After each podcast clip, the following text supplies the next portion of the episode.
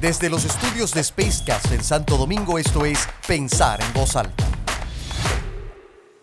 Desde la aparición del término la mano invisible, utilizado por Adam Smith en el siglo XVIII para referirse a la capacidad autorreguladora del libre mercado y su capacidad para obtener el máximo bienestar social a través de la búsqueda del interés propio,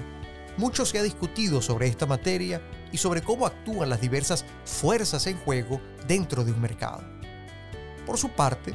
basado en esta teoría, Milton Friedman, profesor de la Universidad de Chicago, sostenía que el mercado es eficiente para asegurar que se fabriquen los productos adecuados en las cantidades precisas para estar disponibles en los lugares necesarios. Todo esto de cara a satisfacer las crecientes necesidades de las personas. También mucho se ha discutido sobre esta materia cuestionando que ella solo aplica a las grandes economías desarrolladas donde existe libre competencia que podría asemejarse a la llamada competencia perfecta,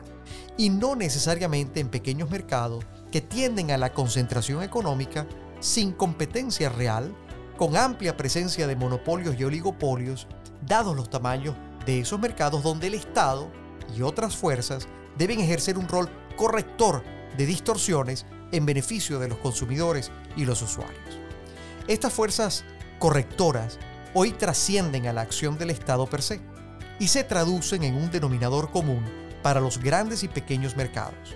Se trata de la acción simultánea de múltiples grupos de interés, los llamados stakeholders, que se constituyen en lo que se conoce desde finales de los 40 como el mercado no comercial o el non-market término donde confluyen aquellas presiones de carácter político, social y ambiental que influyen de forma directa y hasta decisiva en los objetivos y estrategias de cualquier organización.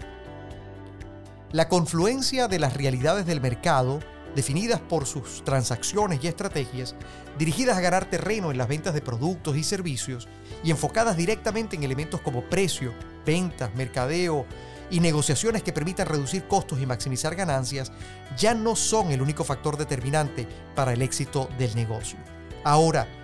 hoy, más que antes, se debe gestionar el non-market.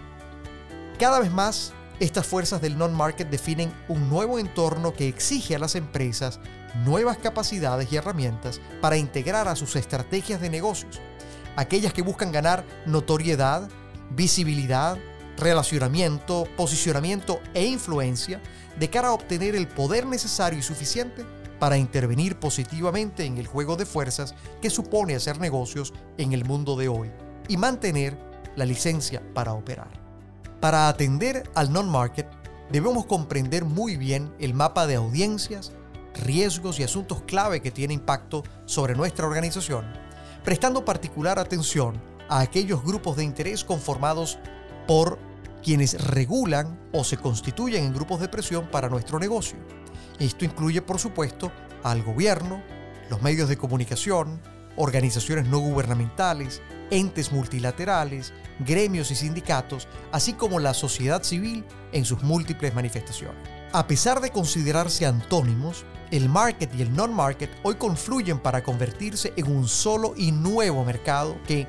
aunque no es realmente nuevo per se, requiere de un mayor esfuerzo de alineación entre los ámbitos institucional y empresarial de cualquier organización